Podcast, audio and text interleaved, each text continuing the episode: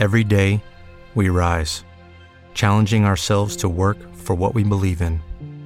At U.S. Border Patrol, protecting our borders is more than a job, it's a calling. Agents answer the call, working together to keep our country and communities safe. If you're ready for a new mission, join U.S. Border Patrol and go beyond. Learn more at cbp.gov/careers.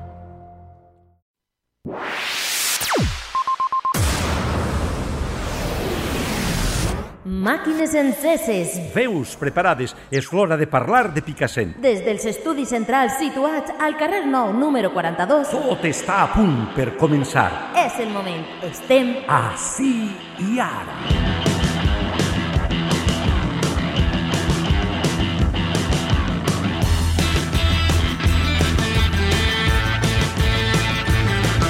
Amigues i amics de Radio LOM, molt bon dia i molt bona setmana a tota la gent que està escoltant ara mateix la 94.7 FM. És 24 d'abril. Ahir se celebrava, 23 d'abril, dia de Sant Jordi, dia del llibre a Catalunya, i allí estava signant eh, exemplars de la seva novel·la Mariló Álvarez Picasentina, escriptora del nostre poble. Avui hem contactat amb ella perquè volem saber com va ser aquesta jornada del Dia del Llibre allà, però també perquè avui mateix, 24 d'abril, se publica el seu nou llibre, Guia avançada per a pringades espacials. Parlarem de tot això, d'aquesta nova novel·la, també de Suïcidis S.A. i del seu recorregut en este últim any, així que Mariló Álvarez, protagonista de l'informatiu d'avui, 24 d'abril. El meu nom és Pablo Plaza i comencem este espai informatiu així i ara.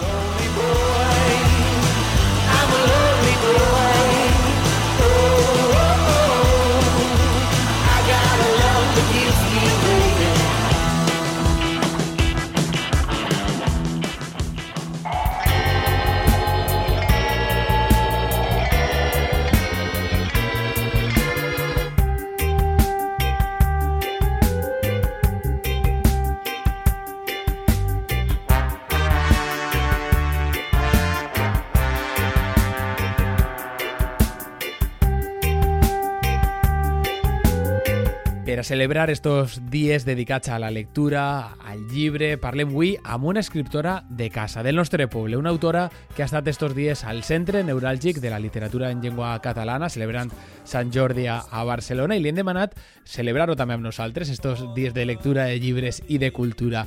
I ens atén via telefònica Mariló Álvarez. Molt bona vesprada, Mariló, i moltes gràcies per estar de nou amb Radio LOM, així a, a, a la ràdio del nostre poble.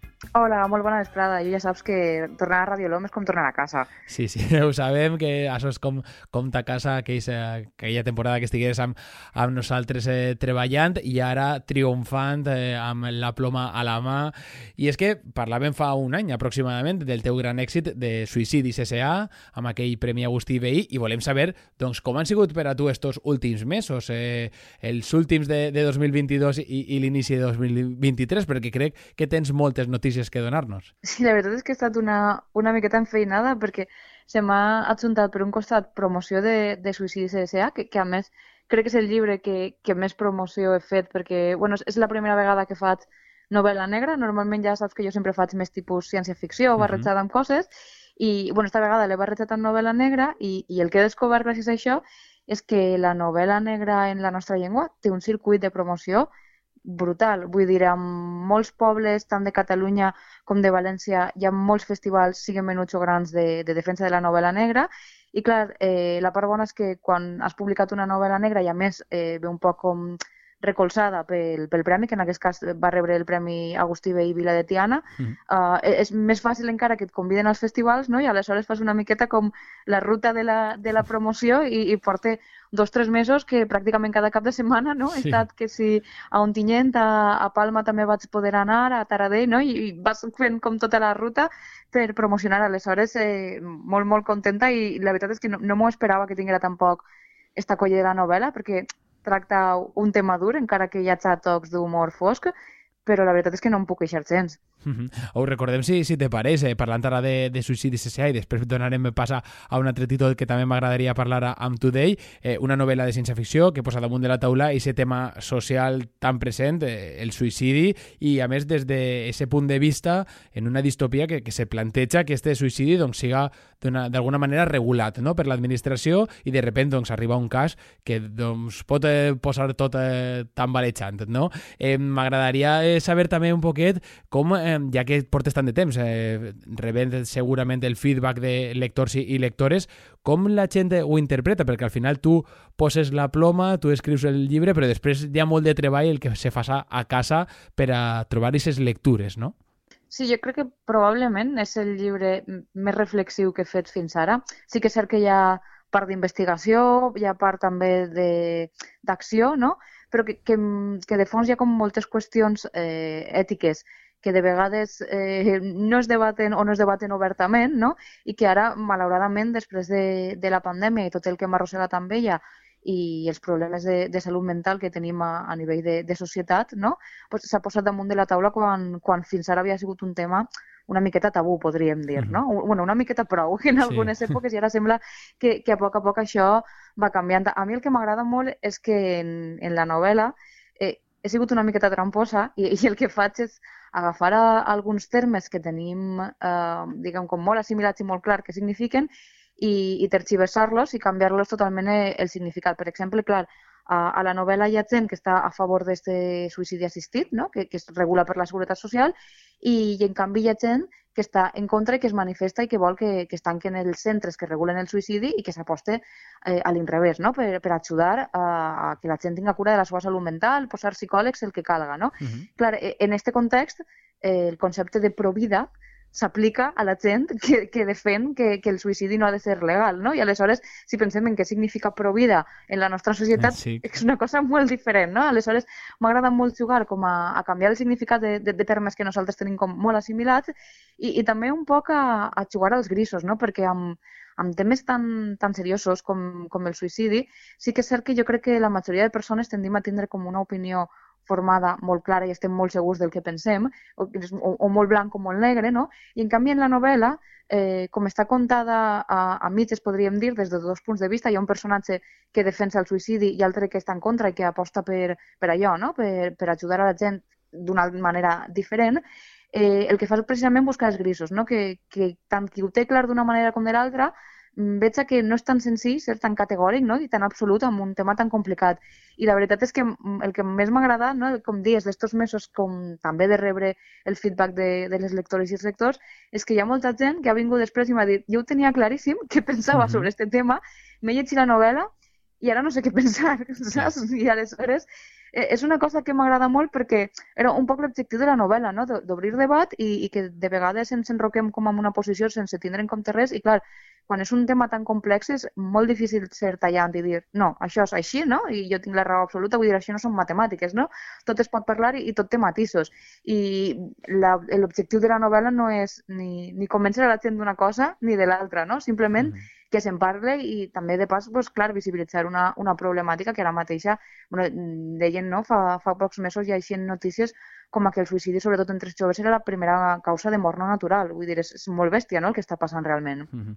I també és interessant que, que un tema tan, tan seriós i que tu ho has treballat eh, tant eh, a l'hora de, de plasmar-ho i de que no hi hagi una decisió clara, com, com estaves contant, tot això, a més, estiga dins d'una bambolla de l'entreteniment i, de, i de, de fer que el lector i la, i la lectora gaudisquen d'una lectura. Jo crec que ahí també és el gran eh, mèrit no? que has tingut tu amb esta, amb esta novel·la. Tot això, fer-ho dins d'un context d'aventura o, de, o al final de, de, d'un context diferent a, a un assaig mm. que podria ser, no? Sí, sí, la veritat és que he utilitzat un poc, com deia, no? és una novel·la molt tramposa en el sentit de que, per exemple, això també eh, ho he trampejat una miqueta a través de la, de la investigació, no? I per això pensava que la novel·la negra era un gènere que m'anava genial per a, per a contar aquesta història. Perquè, com dius, Clara, al ser una novel·la que sí que té com certes reflexions així de pes, podríem mm -hmm. dir, clar, mm, corres el risc de que sigui una cosa molt farragosa, no? I que es confonga amb un assaig quan tu el que vols és també contar una història. Amb... Que, que la història sigui l'excusa per a parlar d'això, bé, però necessites contar la història, no? Clar. I, I aleshores, clar, amb, amb la part d'investigació que hi ha, que, que he de dir que no és una novel·la policíaca, la investigació que es fa no es fa per part de les forces de seguretat, sinó que, que més bé és un, un dels personatges uh -huh. que decideix descobrir què ha passat amb, amb la seva germana no? i comença a investigar un poc pel seu compte i això és, crec que és el que ha possibilitat no? que, que la gent s'enganxa també a, a la novel·la perquè tu com a lector tampoc saps exactament què ha passat no? i necessites saber què ha passat amb, amb aquesta persona i et poses un poc també en la pell de la, de la protagonista que, que veu que de sobte ha perdut una germana i no sap exactament d'on li ha vingut allò, no? He de dir que també intenta posar alguna pinzellada, encara que amb el tema era difícil, però d'humor, d'humor una mica negre, també ho diríem, però bueno, en, en la mesura de, del possible i de que l'escena ho permetia, he intentat també deixar alguna pinzellada per, per alleugerir, no? que no Clar. siga tot allà reflexió. Ese humor sempre, sempre ajuda no? a continuar llegint i a, i a anar un poquet eh, equilibrant aquesta tensió o aquest dramatisme que pot ser estiga massa latent en altres temes. No? Eh, continuem, eh, Mariló, parlant d'actualitat i és que eh, este, s'ha viscut ara este cap de setmana a Sant Jordi a Barcelona, crec que has estat eh, per allà, hem vist per xarxes doncs, eh, les firmes, eh, esos, eses trobades no? amb, amb la Mm. gent lectora. M'agradaria també conèixer un poc com vius tu estos, estos moments en què la gent s'aprope, te diga el que pensa, eh, vulga doncs, saber més que de, de la novel·la que, que ha tingut a, a les mans. Mm. La veritat és que jo crec que per als autors eh, són dels millors moments que poden tindre, perquè clar, mm, realment quan ens posem a escriure és com una feina molt solitària, no? Estàs tu amb el Mhm. portàtil, tancat en casa o en una cafeteria o on vulguis escriure, però estàs com molt concentrat, cara a la pantalla, sense interactuar amb ningú, i clar, en el cas d'escriure una novel·la, li has de tirar moltes hores estar així, no? I estar uns quants mesos uh, allà un poc com aïllant-te de l'entorn per, a, per acabar d'escriure. Aleshores, la nostra manera de tindre contacte és quan, quan ja t'has publicat la novel·la i poder això, interactuar amb algú, eh, sobretot quan és algú que ja t'ha llegit prèviament, no? ja pot comentar-te uh, alguna novel·la o, o que en pensa o que li ha agradat el teu llibre anterior i aleshores ve a emportar-se el següent. I no sé, sempre és com, com la manera aquesta com de recuperar, jo sempre dic com la confiança, no? Com a autor, que clar, tu, tu escrius i tens la impressió de vegades que, que envies com un missatge en una ampolla, no? Que la tires allà al mar i, i algú la rebrà. I, i veure un lector o una lectora que, que s'emporta el llibre, que està una estoneta xerrant amb tu, no? perquè molts aprofiten per comentar-te alguna cosa, és veure que, que aquesta botella l'ha recollit algú no? I, i ha arribat a bon port. Aleshores, per a mi és una de les sensacions més satisfactòries que es poden tindre com a autor. Que xulo. Doncs eh, de segur que, que has viscut eh, moments eh, molt bonics a, a Sant Jordi i no sé si te veurem també per així per la Fira del Llibre en uns, en uns dies. Pues si no passa res, eh, este cap de setmana no, però, però el següent, el del 5-6 de... O sigui, perdó, el 6-7 Sí. de maig, el 6 sí que estaré a la vesprada signant... bueno, si algú vol que li signi Suïcidi CCA, per descomptat, però un poc agafa l'excusa de que ara fa, fa res, perquè es posa avui a la venda a les llibreries. Fa hores, eh? Fa Eh, hores. fa, fa hores, o sigui, primícia total, no? Eh, una nova novel·la que en aquest cas és compartida perquè eh, l'editorial Cronos, que és l'editorial que la publica, té un projecte molt xulo en què cada any agafa a dos autors o autores eh, que escriguen en la nostra llengua i fa una espècie de, de llibre doble, no? Que si comences a llegir-lo per un costat és una novel·la, per l'altre costat és l'altra i a més sempre busca que siguin com històries molt diferents. I, i en el meu Mhm. cas la novel·la que, que està inclosa és eh, Guia avançada per a pringades espacials, ja veureu amb el títol que té un to molt diferent a Suïcidi S.A., no? Això, el repte sí em van dir que havia de ser una, una novel·la esbotxarrada i que de la meva zona de confort. Aleshores, doncs, vaig tirar per l'humor, de manera que és un poc una barreja de... Si heu vist les pel·lis de Guy Ritchie, no? D'estos Sí. perdedors que intenten fer-se d'or però no els ix molt bé, no? I, I també com amb pinzellades de la guia de l'autostopista galàctic, amb aquest humor absurde, no? He fet aquí una barreja amb, amb tot això i, i m'he animat. I, I res, estaré signant això el, el 6 de, de maig a, a la vesprada, a partir de les 6 i mitja, a la caseta de la llibreria Trencadís. Estaré allà dedicant. Si algú vol passar a saludar, Que guai, que guai. doncs eh, apuntada aquesta cita amb tu, Mariló, així a, a València, i la veritat és que moltes ganes de conèixer esta guia avançada per a pringades espacials, que com dèiem, ha estat avui mateix, eh, 24, 24 d'abril, així que moltíssimes ganes també de llegir-nos- de llegir-nos-la i de veure com eixa Mariló s'enís de, de la seva línia de, de, de confort, com deies, i, i bé, encara així sí que crec que la ciència-ficció, naus espacials, tot això sí que està encara present, no? O, o, o què? Uh, jo la veritat és que mm, aquesta novel·la també és un poc atípica en mi, sí. perquè sí que hi ha certa, no sé, podríem dir, trocs de la ciència-ficció, no?, de naus uh -huh. espacials o transports aerolliscadors a l'estil de Star Wars, i és una cosa que jo normalment tampoc faig molt, no?, perquè uh -huh. jo escric ciència-ficció però utilitza molt la ciència-ficció com a excusa pel que vull contar, no? I aleshores està un poc com decorat de fons. I en canvi en aquesta novel·la sí que té una miqueta me, més de pes. Crec que he fet una història en aquest sentit més a l'ús, jugant amb, potser amb el que s'espera eh, els lectors d'una història de ciència-ficció i dic, mira, així ja menís del tot de la zona de confort, no? Molt Fins bé. i tot el Marc també el canvia. I, per cert, eh, quina edició més bonica, eh? eh ha fet eh, Cronos, he vist la, la imatge i tal i, i me pareix preciosa. És que les il·lustracions que les ha fet l'Elsa Velasco són una, una passada. La, la il·lustradora, de veres, és, Molt és bonica, genial. Sí. A, ahir que ja teníem allà el llibre a la, a la parada, quan signàvem, hi havia molta gent que s'acostava només per la coberta i és que és molt bonica. Jo, jo, sí, sí, dic, jo crec que vendrem llibres gràcies a ella, la veritat. Bé, també n'hi ha, ha una part, no?, a l'hora de, de comprar llibres que, que, doncs, que és molt important, no? Ixa, eh, no sé com, com dir-ho, aquest amor per, per, la, per la llibreria, per la teua estanteria mm. i perquè tot quede molt bonic, no? També tenim tots sí. els que comprem llibres una part de, dedicada a això, no? Sí, sí, jo crec que, que totalment, que quan veus una edició cuidada d'un llibre, igual estàs indecís perquè no coneixes l'autor o la història, no tal, però si l'edició és bonica, moltes vegades acabes portant-te la casa sí, perquè sí, el vols tindre allà. doncs, eh, Mariló, eh, tots i totes allà amb moltes ganes de, de que ens arribi aquesta edició i que puguem gaudir-la. Simplement m'agradaria, per últim, eh, parlar d'aquest premi de, de València Negra i sa nominació. No sé com estan els passos a seguir, quant de temps queda per a la gent te vote. Jo crec que com a última pregunta sí que m'agradaria que no fos una pregunta, sinó que te demane que si la gent vol apropar-se a, a, a ajudar-te a aquest premi, doncs que, que ho faça, per què no? Clar que sí. Ah, jo, jo per mi encantada. Clar. És, eh, bueno, és, és el, el premi de... O sigui, la novel·la de Suïcidis S.A. ha estat nominada al Festival de València Negra, de novel·la negra, eh, tenen una categoria de premi que és la millor novel·la, no? que és la que està escrita en la nostra llengua. I estic allà nominada, la gent pot votar a través de, de la pàgina web del festival, simplement van a la categoria de premis i ja els apareix el llistat d'autors per, a, per a votar.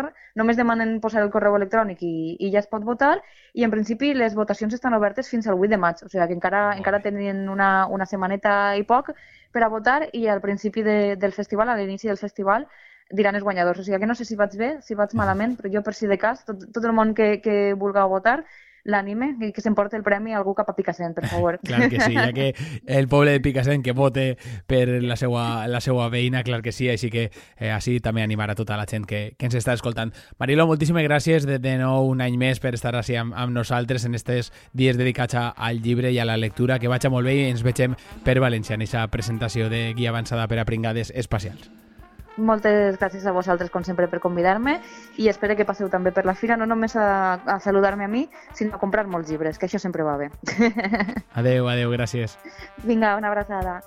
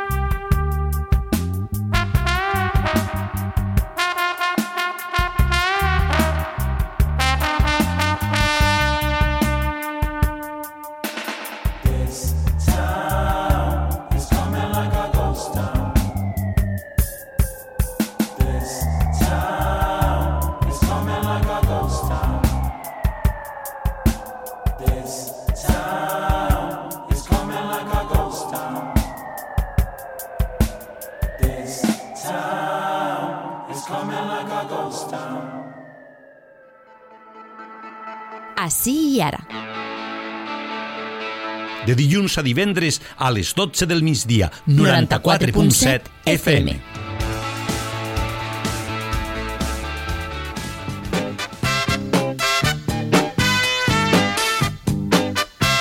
Doncs fins així el programa d'avui, l'acomiadem com sempre amb música. I ha parlat Mariló Álvarez d'eixa pel·lícula guia de l'autostopista intergaláctico, i ens ha paregut bé finalitzar avui continuant la ciència-ficció de Marilo Álvarez en literatura per eixa via cinematogràfica. Escoltem la cançó Sura Sura de Betty Wright, que és un dels temes que sonen en esta pel·lícula.